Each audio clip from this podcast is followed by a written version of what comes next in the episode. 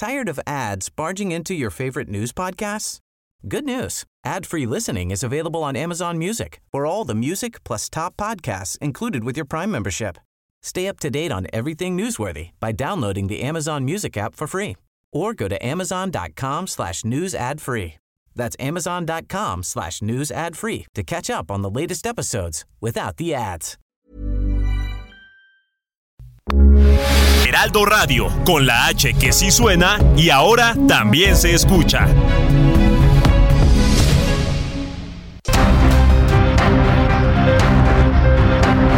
Heraldo Media Group presenta Periodismo de Emergencia con Hiroshi Takahashi, Arturo Rodríguez y Brenda Ruiz. Con las reglas del oficio, comenzamos.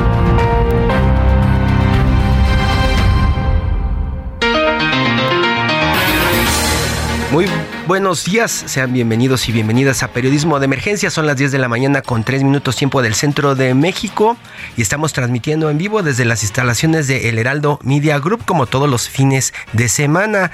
En este domingo 29 de enero del 2023 tengo el gusto de saludar a Arturo Rodríguez desde el norte del país. Arturo, buenos días.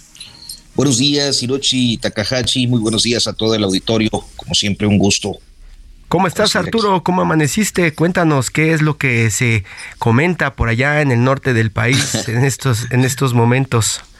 Híjole, pues mira, creo que eh, hay una cierta normalidad en el tema electoral, ¿no? O que van avanzando los eh, procesos de, de pre-campaña de los diferentes aspirantes a la postulación y, pues bueno, por lo pronto eh, el tema jurídico, que era el que eh, por ahí estaba todavía eh, pendiente, ha ido resolviéndose sin mayor complicación hasta el momento.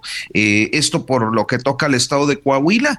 En el caso del estado de México, me parece que el tema por ahí está en, en el asunto de actos anticipados y fiscalización que pudiera traer problemas sobre todo para la candidata Alejandra del Moral.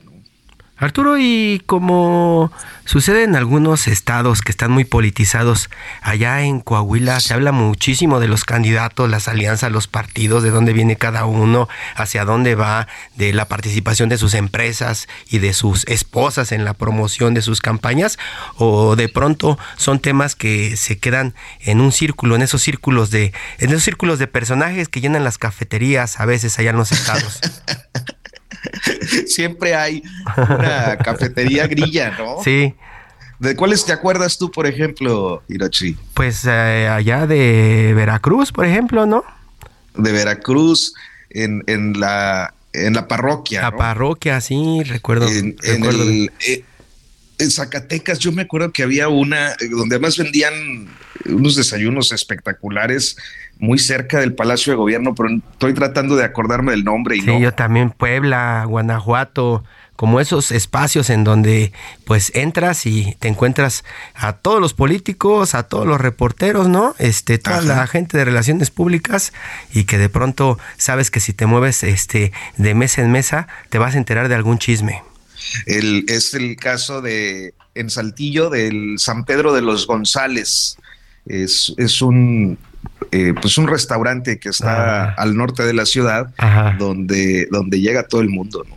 Y ahí se, ahí se, ahí, de ahí sale la nota. De ahí sale la, de ahí salen las columnas.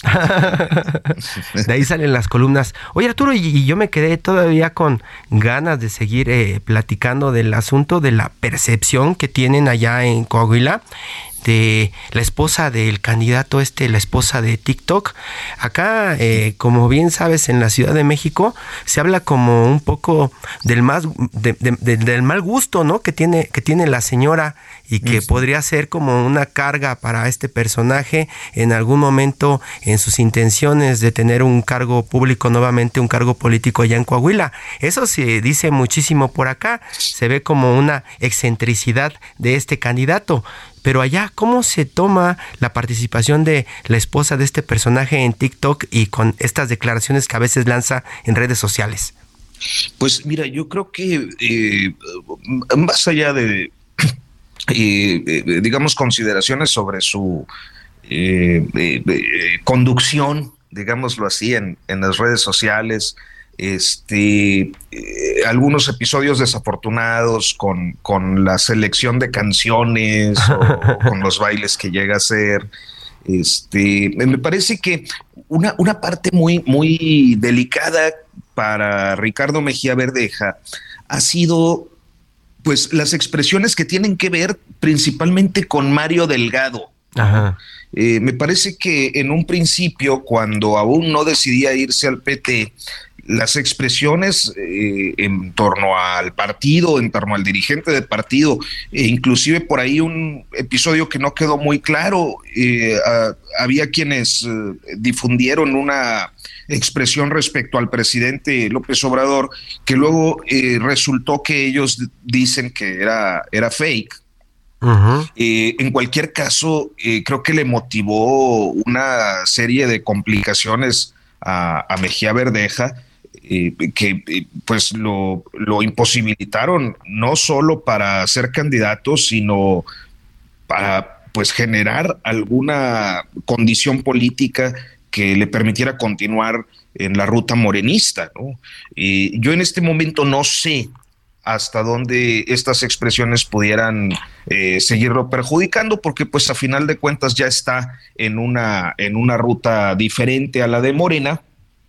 Y pues la parte que ahorita está quizás muy en la polémica eh, tiene que ver con el proceso de expulsión de una cantidad significativa. Lo, yo la nota la vi en el, en el Sol de México el día de ayer eh, sobre la eventual expulsión de, eh, pues una, un grupo de militantes, de dirigentes inclusive, por haberse ido a apoyar la campaña del PT pues es parte de lo que seguiremos platicando de desde, desde la voz del insider que anda ya metido en todos estos asuntos allá en Coahuila, Arturo Rodríguez. Y, y Arturo, también esta semana vamos a estar platicando muchísimo del Senado arranca el primero de febrero el periodo ordinario de sesiones y pues ahora está la revisión de este dictamen que busca aprobar el plan B del presidente del que platicábamos ayer con el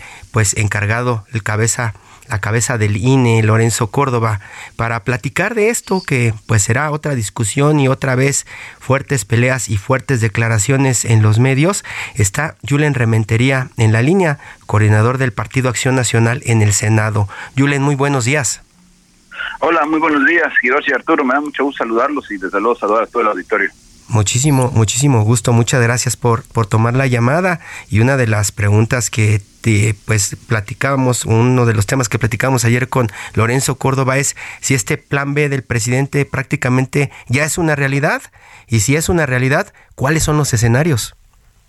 Mira, me parece que es una realidad en términos de la aprobación legislativa, porque lo que único que hace falta es votar un solo artículo prácticamente, aquel que es el le da vida eterna a los partidos como el PT, como el PES, como algunos que están ahí aliados al Verde, que están aliados a Morena, y eso parece que no va a cambiar, porque pues ahora sí que la práctica ha sido así, en donde lo que viene de la presidencia, pues los los morenistas y sus aliados lo aprueban a pie juntillas, no discuten absolutamente nada y solo se requiere de una mayoría simple.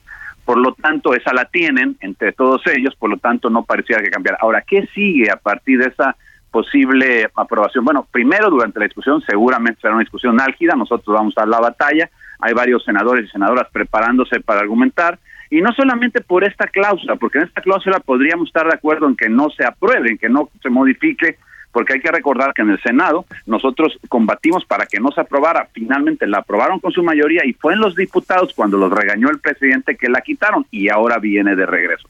Pero hay muchas otras cosas más ahí que, bueno, atentan contra la viabilidad administrativa y capacidad de organización del INE y eso pone en riesgo las elecciones. Es un verdadero retroceso y es la posibilidad de que tengamos enfrentamientos, de que tengamos eh, cuestionamientos a, los posibles ganadores, que no se reconozca su legitimidad ante la gente, porque mal que bien en las elecciones que ha organizado el INE, pues muchas veces podemos no estar contentos con el resultado, pero prácticamente la totalidad de los mexicanos hemos aceptado que ese es el resultado que manda por la gente lo que hay atrás, si hubo dádivas o no, si igual no compra de voto, pero no está en cuestión o no ha estado en las últimas décadas en cuestión lo que es la legalidad con la que el INE conduce los procesos.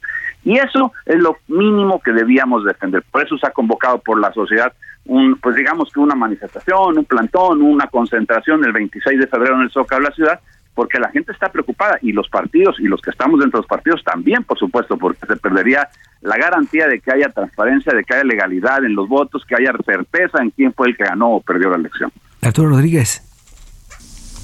Senador, buenos días. Yo creo que eh, en esta ocasión como en prácticamente todos los debates políticos de los últimos años, eh, pues nos enfrentamos a dos posiciones. Una que por una parte eh, dice transformar, está planteando una serie de recortes por considerar que eh, se, eh, son excesivos los gastos en materia electoral. Y por el otro, una posición que dice se necesita ese recurso para pues realizar procesos electorales confiables. Eh, y creo que este tema eh, pues está en el centro de la discusión eh, o es clave en todo este asunto de la reforma del, del llamado Plan B. ¿cómo, ¿Cómo poder explicar cuál es su posición frente pues, a críticas muy severas por los excesos del sistema electoral? Mira, yo creo que tienes razón. Lo que está en el centro de la discusión pública que pareciera la argumentación del gobierno es que se gasta mucho. Pero no hay un solo estudio, no hay una sola línea sobre en qué se gasta mucho y precisamente cómo podría dársele viabilidad a un órgano que es necesario para la vida democrática de nuestro país.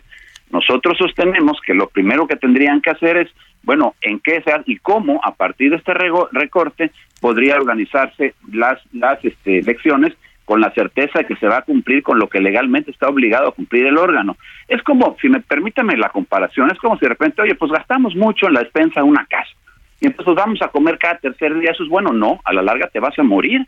Entonces, bueno, aquí si de reporte los, los recortes son irracionales, atendiendo solamente a una voluntad caprichosa políticamente hablando, lo único que vamos a tener es un mal resultado, como ha sucedido con el Seguro Popular, como sucedió después con el INSABI que crearon, como ha sucedido con tantas cosas que finalmente no han resultado para bien.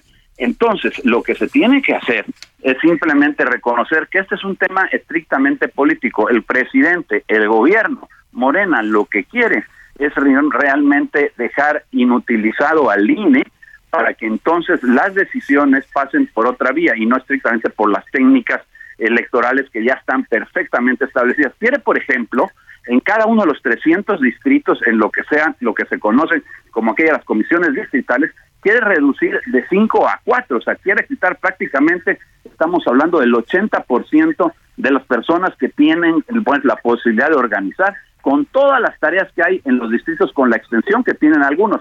Me parece que eso sería reducirlo a la verdadera inoperancia. Y eso es un riesgo enorme.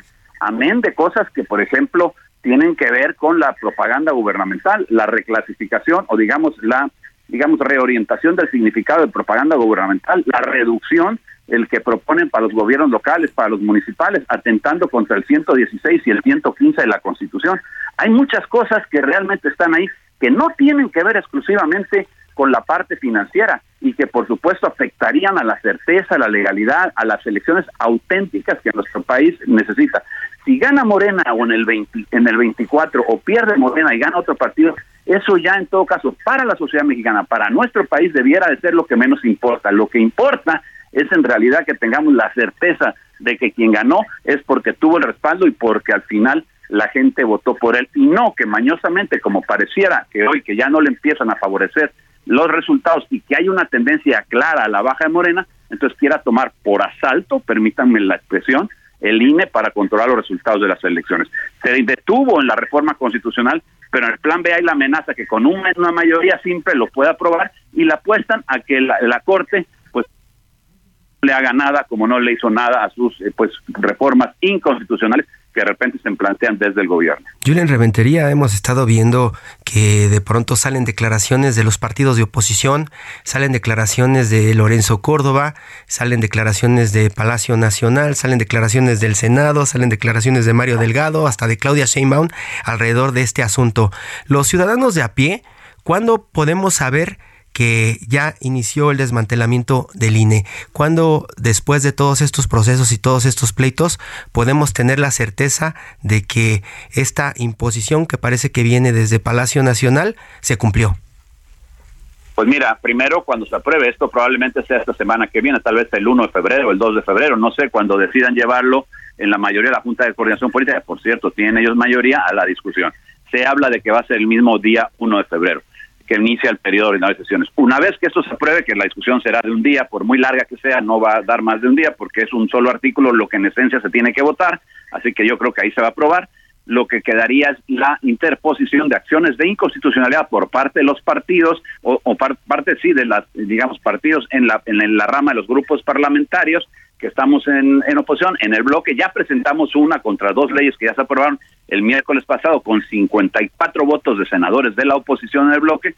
Seguramente eso lo repetiremos para las cuatro que de aprobarse como se prevé lo, pues lo harán. Y seguramente vendrán las controversias pues del INE que ya lo ha anunciado Lorenzo Córdoba y desde luego las controversias que se van a plantear desde los ayuntamientos con la ley de, contra la ley de propaganda gubernamental y contra algunas otras cosas que también vienen en todo este complejo entramado de reforma electoral que realmente perjudica. Estamos hablando de más de 540 artículos que se reformaron, que lo hicieron prácticamente sin ver, sin tener las consideraciones de cuál van a ser las afectaciones a la democracia en nuestro país.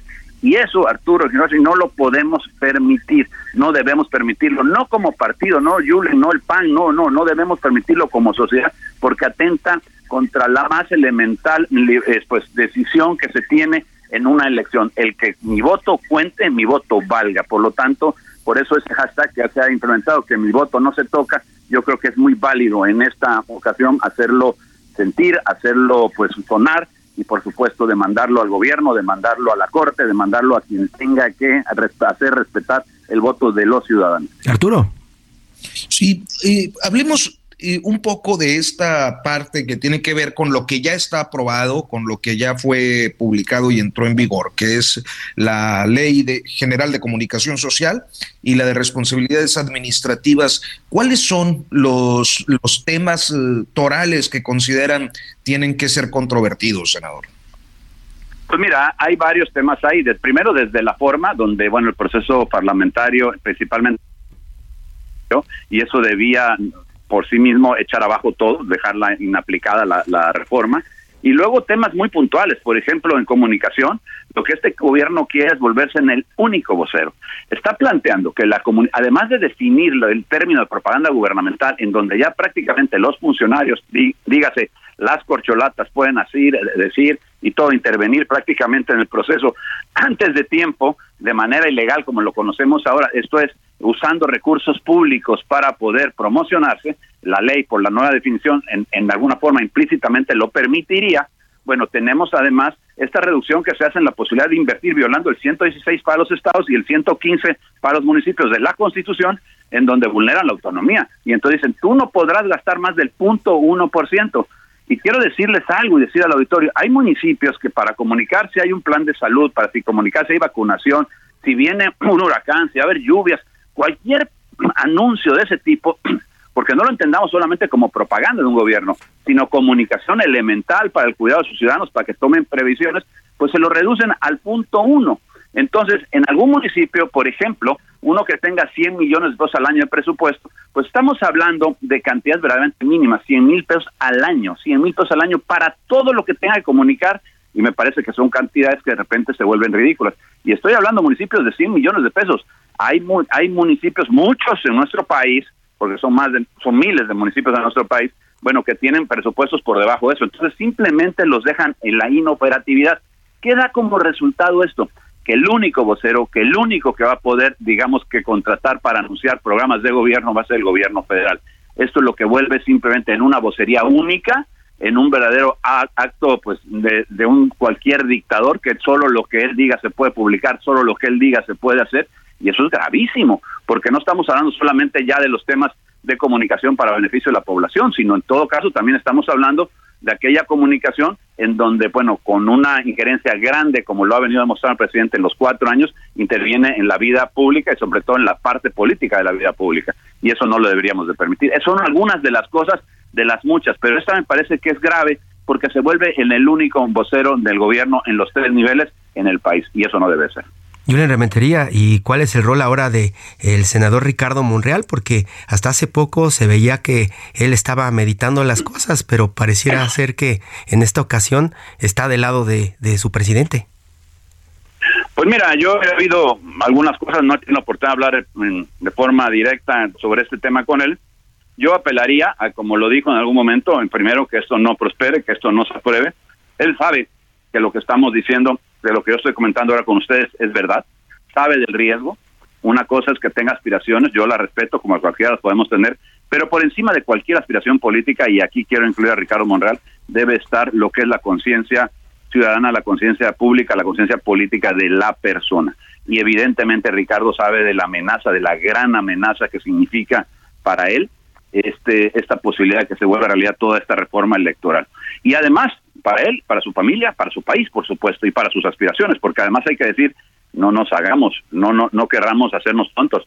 Él no tiene futuro en Morena, y por supuesto que lo incluyeron como una corcholata, como ellos dicen, la cuarta o la quinta corcholata, no lo sé, para simplemente pues, tratar de mantenerlo tranquilo, pero no tiene ninguna posibilidad de prosperar. Ya lo ha dicho, él no acepta la encuesta, él no quiere la encuesta, y sin embargo el presidente está pues insistiendo en que el método va a ser las encuestas. Vean lo que pasó en Coahuila, ¿no? Entonces me parece a mí que está simplemente pues su futuro trazado fuera de Morena, sin duda, ya será en la vida privada o si lo quiere hacer en la vida pública, pues tiene que dar un paso y lo tiene que dar pronto. Julen Rementería, coordinador del PAN en el Senado. Estaremos muy atentos a lo que suceda este próximo 1 de febrero, en donde, como usted adelanta, podría sufrir un cambio importante este gobierno, el INE y la democracia de nuestro país. Muchísimas gracias. Al contrario, gracias a ustedes dos. Les mando un saludo y bueno, desde luego también un saludo muy afectuoso a todo el auditorio. Muy buenos días. Muchas gracias. Gracias, senador. Buen día. Julen Rementería, Arturo Rodríguez, pues continuamos en periodismo de emergencia. Vamos, vamos al corte. Vamos a un corte. No le cambie.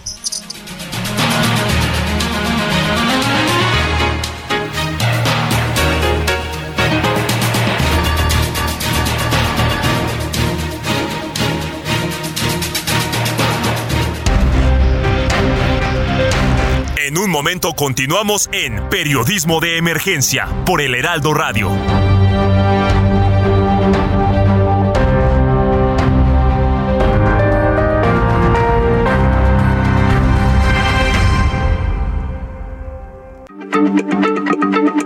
Heraldo Radio, la H se lee, se comparte, se ve y ahora también se escucha.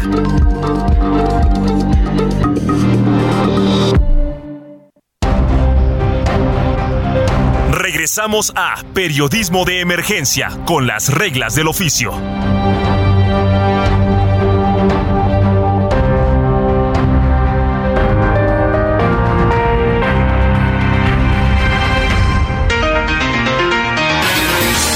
10 de la mañana con 30 minutos. Continuamos en periodismo de emergencia, transmitiendo desde las instalaciones del Heraldo Media Group en la Ciudad de México. Arturo Rodríguez, pues ya nos han contado un poco cómo está el escenario de la política mexicana para los próximos días, para los próximos años. Así es. El, tema de la reforma electoral, fíjate, ayer lo que explicaba Lorenzo Córdoba, me parece que eh, auténticamente eh, pues está eh, pues condenada al fracaso, el llamado Plan B, porque si vemos la cantidad de recursos en materia constitucional, esto es, controversias constitucionales, acciones de inconstitucionalidad y amparos, eh, estamos hablando de que la aprobación se iría hasta finales de año. Y si no me falla la memoria, lo que dijo es que si la reforma no está aprobada en junio, ya no se puede implementar. Ajá. Sí, la, fecha fatal que dio, que dio Lorenzo Córdoba es junio. Decía que los procesos electorales. ¿Tired of ads barging into your favorite news podcasts? Good news. Ad-free listening is available on Amazon Music for all the music plus top podcasts included with your Prime membership. Stay up to date on everything newsworthy by downloading the Amazon Music app for free or go to amazon.com slash. That's amazon.com slash news ad free to catch up on the latest episodes without the ads. en este momento del Estado de México y de Coahuila estaban contemplados en pues lo que es el INE en este momento, pero si en junio o antes de junio se cambiaba y pasaba el plan B, lo que estaba en riesgo ya era el proceso electoral del 2024, el proceso electoral de la presidencia, Arturo. Así es, el 24 es lo que gravita prácticamente en todos los debates políticos de esta, de esta temporada. O sea, si hablamos, por ejemplo, del tema del plan B, pues eh, sin lugar a dudas tiene que ver con las elecciones del 24, pero también aquello que tiene que ver pues con lo de la línea 3 del metro, la línea 12 o, los diferentes accidentes, eh, con eh, pues las posiciones que asume Ricardo Monreal, en fin, con todo lo que estamos discutiendo en estos días, siempre está gravitando el 2024. El 2024 que es parte de lo que dicen adelantó el presidente de México, Andrés Manuel López Obrador, al momento de destapar a sus corcholatas y corcholatas de otros partidos o de otros movimientos. Incluso ayer Lorenzo Córdoba nos decía que el presidente lo destapó en la mañanera. Sí, en, realidad, bueno, eh, lo hizo antes de que eh, Lorenzo Córdoba estuviera en el plazo de eh, imposibilidades, que hay una prohibición. Cuando eres consejero electoral, pues tienes que tener un cierto tiempo antes del proceso electoral para poder contender con una candidatura. Entonces, unos días antes de que pues le llegara el plazo eh, que impide a, Lorenzo Córdoba participar, el presidente hizo esta expresión de que podía ser un buen candidato de, del PRIAN, como ellos le dicen, ¿no? Eh, pero pues auténticamente los hechos eh, Lorenzo Córdoba pues, siguió en su cargo y ahorita no puede participar en nada. ¿no? Y la percepción comienza a cambiar nuevamente, Arturo. Eh, estoy seguro de que has estado dándole seguimiento a las mañaneras cuando el presidente habla de esta marcha que se está convocando para el 26 de febrero, donde dice que seguramente los que la están convocando están eh, a favor de defender a Genaro García Luna y que es por eso que motivan esta manifestación popular y la percepción se está construyendo alrededor de eso, Arturo, cuando pareciera o estamos seguros de que nada tiene que ver una cosa con la otra. los, los falsos debates de estos tiempos y lo que sí impresiona es que mucha gente sí se va con, con pues con la finta. Esas percepciones que de pronto eh, te vas a de pronto el supermercado, un restaurante, en el transporte público y la gente, pues ya sabes, lanza el sí, que se vayan contra el INE porque gastan mucho esos consejeros y Lorenzo Córdoba y los del PRIAN están robándole al pueblo de México y pues ahora pues la discusión también es, viene una marcha el 26 de febrero y eso tiene que ver con la defensa de Genaro García Luna, de los del PRIAN, y se comienzan a generar esas percepciones en el público que de pronto pues no está muy acostumbrado a consumir información para tomar sus propias decisiones. Sí, eh, eh, el, problema del, del, gran amplificador que da la tribuna presidencial es que luego se dan estos falsos debates en asuntos que tienen que ver eh, pues con un, asunto específico, eh, pero que eh, se derivan en otro, ¿no? se deriva en otro o en muchos que de pronto pues generan esta confusión o este esparcimiento de noticias falsas. Uno de los asuntos que no es noticia falsa y llama muchísimo la atención Arturo es que los estadounidenses estén cruzando a México a comprar huevos. Vienen a comprar huevos, no importando a veces la distancia, no importando a veces que pues puedan ser detenidos porque está prohibido eh, llevarse los huevos de nuestro país hacia Estados Unidos. Para platicar de esto, una nota que ha estado publicando y que le ha estado dando seguimiento Mariela Macay, reportera de El Sol de Tampico, pues la tenemos en la línea precisamente para que nos cuente qué es lo que se está viviendo allá en Tamaulipas con este asunto que ha provocado el reciente brote de gripe aviar en Estados Unidos y en el sur de América también. Mariela, buenos días. Hola, ¿qué tal? Muy buenos días, gusto en saludarlos. Gusto en saludarte, Mariela. Cuéntanos un poco cómo se está viviendo este asunto de los estadounidenses, los estadounidenses llegando a comprar huevos allá a la frontera y háblanos de los precios. Sí, suena un poco cómico, irónico, me recuerda un poco la película de Un día sin mexicanos, pero eso sí, los norteamericanos cruzan la frontera a comprar huevos aún cuando esta es una situación prohibida. Lo que pasa es que en Estados Unidos con el tema de la gripe aviar que ha generado un aumento en el precio del huevo de hasta un 112%, por, 112% de acuerdo con la Unión Nacional de Agricultores. Entonces esta situación pues los ha desbordado el eh, allá por en Estados Unidos por lo regular el huevo lo, lo compran en docenas.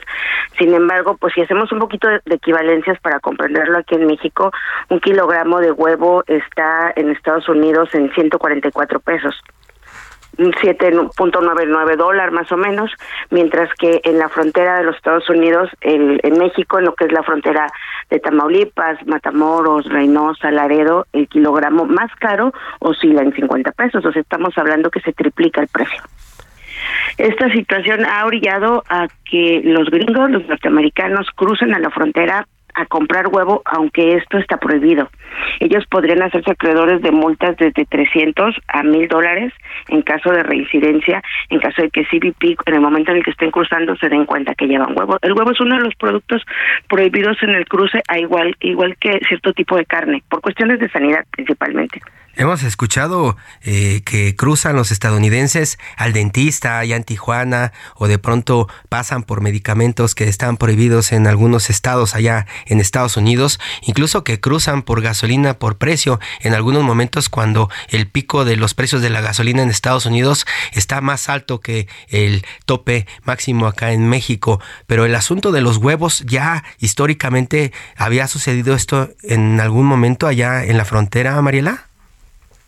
No tenemos registro como tal de que haya ocurrido, pero sí es, es muy cierto lo que usted comenta, ¿no? Es buscan los, los productos más económicos para poderlos cruzar.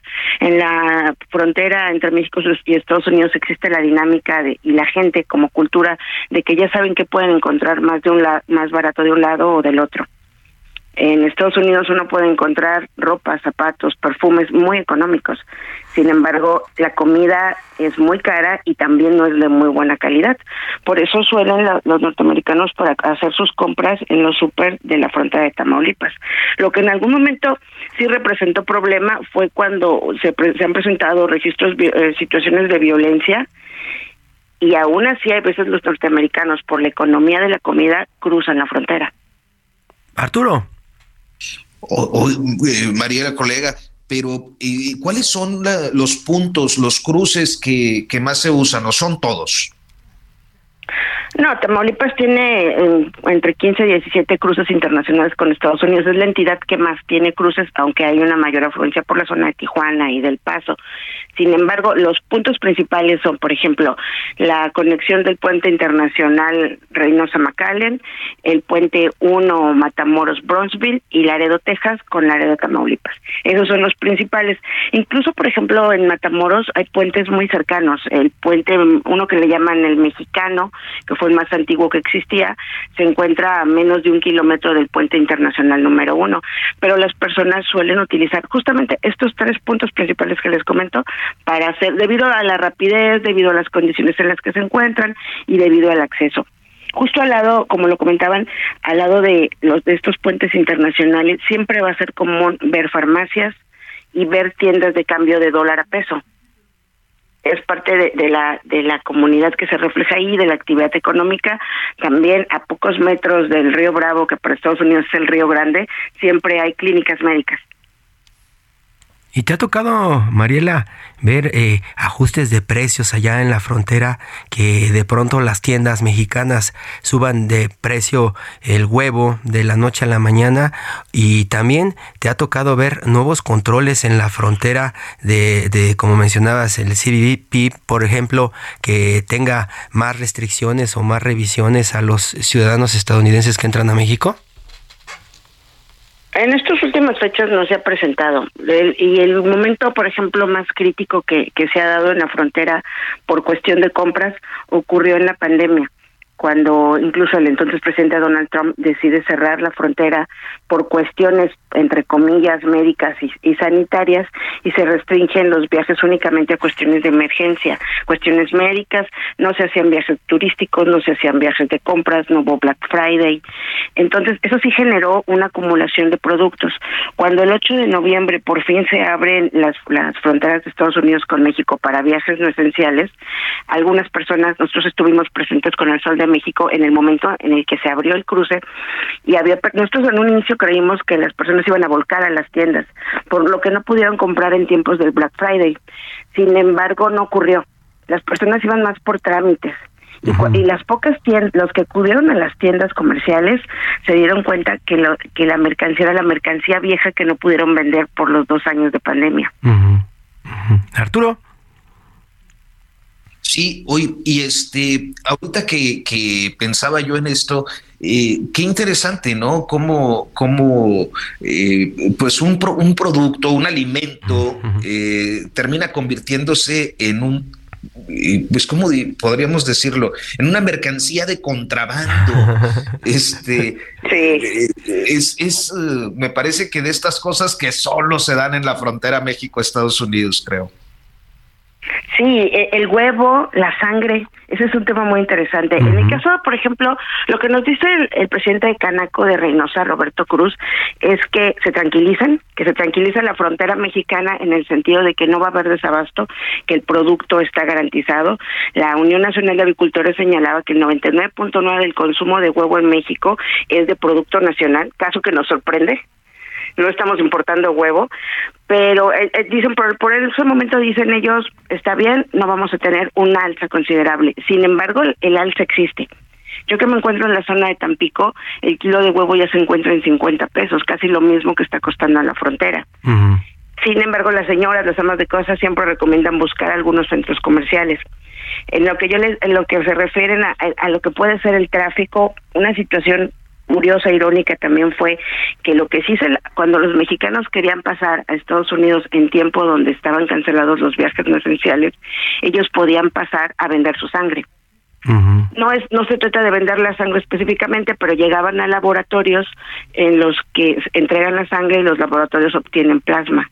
Y ahí era cuando a los mexicanos sí se les permitía el paso de lo contrario no se podía. Entonces estos productos que parecieran no ser tan importantes o no tan esenciales, se convierten en, en algo de cambio, en algo de valor, como es el caso del huevo.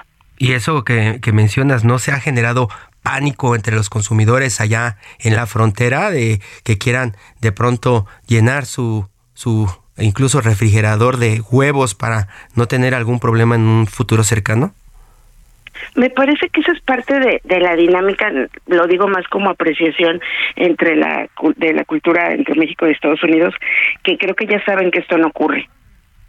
No no hay una compra en este momento excesiva de, de huevos, como también ocurrió cuando Nuevo León fue a comprar agua, iba a comprar botellas de agua a Tamaulipas. Tampoco hubo un desabasto de agua. Creo que la gente ya está acostumbrada a esta situación. Hasta el momento nosotros no tenemos reporte de que haya un desabasto, de que se estén acaparando los huevos, por así decirlo. Porque creo que saben que, que, esto es normal. También ocurre con, como lo mencionaban, con el combustible. Están acostumbrados. En la frontera es muy común, es del diario, ver eh, camionetas muy grandes, de muy reciente modelo, muy modernas, modelos que incluso aquí uno en México no conoce, eh, circulando, comprando cosas. Entonces creo yo que, que este no desesperarse es porque ya ellos, para ellos es normal este intercambio comercial. Arturo Rodríguez. Oye, ¿y la gente, la gente que hace esto es, digamos, eh, mexicano-estadounidense o son de plano gringos, gringos? Es una mezcla México-estadounidense, como usted señala. Ya es muy difícil de, definirlo. Eh, no si hablamos un poco por el tipo físico, son personas que se ven como nosotros, como mexicanos, pero tienen familiares de los dos lados. Eh, las estas son en estas zonas, por ejemplo, es más común que la gente te hable en español. O sea, hablamos del eh, sur de Texas, claro. Sí, claro, del sur de Texas. Es muy común que las personas eh, nos hablen en español, son personas que tienen familia en México, que cruzan prácticamente diario, que lo hacen para trabajar. Es, es curioso porque nada más es una frontera que, que divide un río, pero al final es un paso y es lo mismo. Sí, porque en una de esas podríamos pensar que eh, los gringos, gringos, eh, pues no se fijan ni en el precio, ¿no? Y consumen en un Whole Foods Market y no tienen problema con estos repuntes y que los que de verdad están sufriendo esto, pues son los que están acostumbrados a comprar eh, casi casi al día, ¿no? También está esta parte, ¿no? ¿Cuántos mexicanos viven de, de, de, aquel lado? Son muchísimos que viven y trabajan de aquel lado. Y en la dieta del mexicano el huevo es indispensable. Es imprescindible y además es algo económico para alimentar una familia. Entonces también está este punto, ¿no? Requieren del huevo y requieren de venir a comprarlo a México, aunque para ellos pudiera ser peligroso. No hablemos de que les retiren la visa, pero una multa de mil dólares es demasiado. Pues sí, ya le salieron más caros los huevos. Mariela Macay, reportera de El Sol de Tampico, muchísimas gracias. Ya seguiremos platicando de estos asuntos que de pronto pues son noticiosos porque pues no no ocurrían, no no tenemos registro de que esto ocurra, ¿no? Yo me, me estaba acordando eh, de algunos fenómenos de frontera, porque dije una tontería, solo pasa en la México, Estados Unidos, y no. Yo me acuerdo que, por ejemplo, en la frontera sur, eh, la gente cruzaba el Suchiate de ahí por, por Tapachula o por Frontera Hidalgo, con Tecunumán y algunas ciudades de, Guatemala, eh, para comprar Coca-Cola. Y pasaban las balsas llenas de cajas de Coca-Cola porque era más barato comprarla del lado mexicano aunque se fabricaba del lado guatemalteco. Sí, hay unos camiones, incluso estos camiones que, que, utilizan allá en Estados Unidos para las escuelas, para los colegios, estos camiones amarillos, que de pronto ves pasar en la frontera, en la frontera sur, eh, pues muy a menudo, como si fuera un transporte común, como si fueran microbuses, y lo que hacen estos camiones es salir de ciertos puntos de Guatemala, y de pronto subir a la gente que quiere venir a comprar su despensa al súper en México y cruzan al Walmart y cruzan a los otros supers que están del lado mexicano y llenan llenan sus llenan su llenan sus carritos y se regresan al, al otro lado. Igual pasa con eh, como mencionan el Black Friday no para acá eh, en el asunto del buen fin, que pasan como si fuera el buen fin, el Black Friday, y pues representan una de las ventas más grandes para las cadenas eh, autoservicio en México del año. Son unos fenómenos que de pronto no observamos, pero que a menudo ocurren en las fronteras. Yo tengo un familiar que una vez fue a un concurso a Cancún, Quintana Roo, y regresó con una bicicleta de Belice estaba maravillado por la cantidad de cosas y que podía comprar y la bicicleta se la trajo desde el sur de México hasta Tamaulipas. Mariela Macay, ya seguiremos platicando de otros fenómenos y pues veremos pronto, ojalá que esto no se agudice porque al rato se van a estar llevando también el pollo y otras aves que son prácticamente el negocio que está afectando en este momento el brote de gripe aviar pues en todo el mundo. Muchísimas gracias Mariela. Buenos días. Gracias, estamos en contacto. Saludos. Buen día. Todo menos fútbol. Arturo Rodríguez, en general gritar en nuestra cultura tiene una connotación negativa. Todo el mundo te dice, no grites, no me grites. Cuando... A mí no me grite. A mí no me grite. Y a veces le dices, oiga, pues yo no le estoy gritando, así hablo, así hablo. Yo creo que es porque estoy medio sordo que tengo que gritar, ¿no? Para, para entenderme. Y para el asunto del grito, Arturo, buscamos a Ana Lidia Domínguez, doctora en Ciencias Antropológicas del UNAM quien sacó un libro, preparó un libro que se llama La historia cultural del grito. Ella pues repasa en este libro las formas en las que distintas culturas han visto y valorado esta manifestación humana. Muy buenos días, doctora. Cuéntenos en México por qué se ofenden tanto de que dicen gritamos cuando hablamos. Hola, muy buenos días, Hiroshi y Arturo. En principio les agradezco mucho la invitación a participar en su programa. Y sobre esta primera pregunta que tienes, eh, el asunto de, de las prácticas del grito, pero sobre todo de cómo interpretamos un grito, y eso es algo que ocurre a través de la escucha, pues pasa por las sensibilidades, ¿no? Las sensibilidades son eh, fenómenos que se pueden explicar solo en el marco del, de las culturas y a los mexicanos nos gusta que nos hablen suavecito, somos, tendemos mucho a hablar en diminutivo, no pásame la agüita, la salecita. Entonces, si nos encontramos eh, con alguien que sentimos que nos habla fuerte, que nos habla golpeado, pues sentimos que nos está gritando, ¿no? Aunque a veces en términos de decibeles el grito no sea tan alto, ¿no? Pero es como cuando uno se enoja que, o se pelea con alguien que le dice no me grites, ¿no? Y la otra persona en realidad no está hablando tan fuerte, dice no, no te estoy gritando. Ahí lo que está ocurriendo es que eh, el, grito se, se interpreta no tanto en medida de, de, de decibeles, ¿no? sino de la intensidad o la carga emotiva que tiene la manera en la que pronunciamos las cosas. Entonces, eh, para nosotros los, los mexicanos es muy es muy común interpretar eh, como grito algo que, que sobrepasa esa, esa sutileza que de repente esperamos de los demás. Arturo Rodríguez. Quizás así ocurre entre el centro del país y el norte del país, donde la gente suele hablar un poco más alto o con tonos más, eh, más, duros. Eh, eh, pienso también en, los españoles y concretamente pues en los madrileños y la zona ahí de Castilla de La Mancha. Sí, eso es, es muy una de las cosas que recogí no específicamente en este libro, sino otro, en otro tema que llevo trabajando durante mucho tiempo que tiene que ver con el, el ruido y en efecto, una de las de las quejas que recogí durante mucho tiempo eh, tenía que ver con eh, quejas del gente del centro del país, ¿no?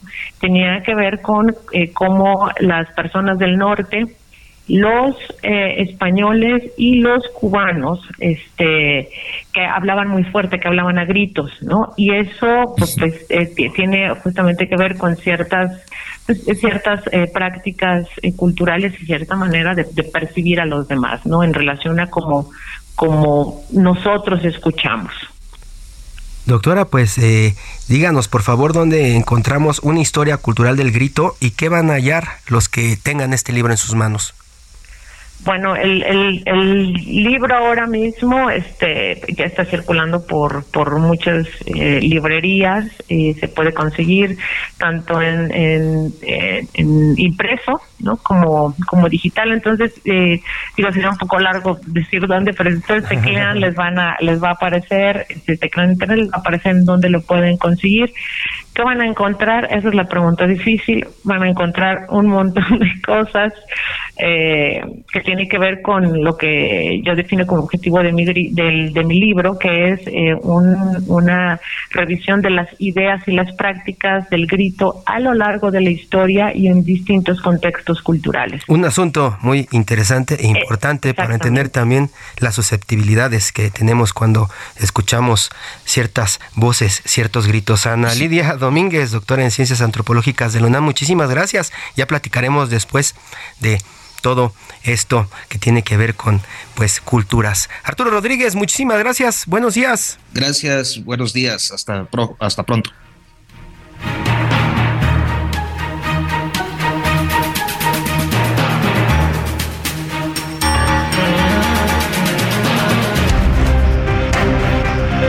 Esto fue Periodismo de Emergencia, con las reglas del oficio, en el Heraldo Media Group.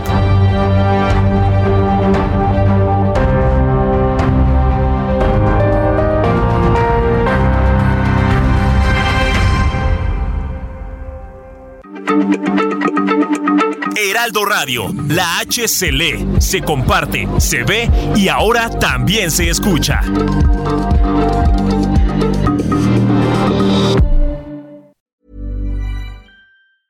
Tired of ads barging into your favorite news podcasts?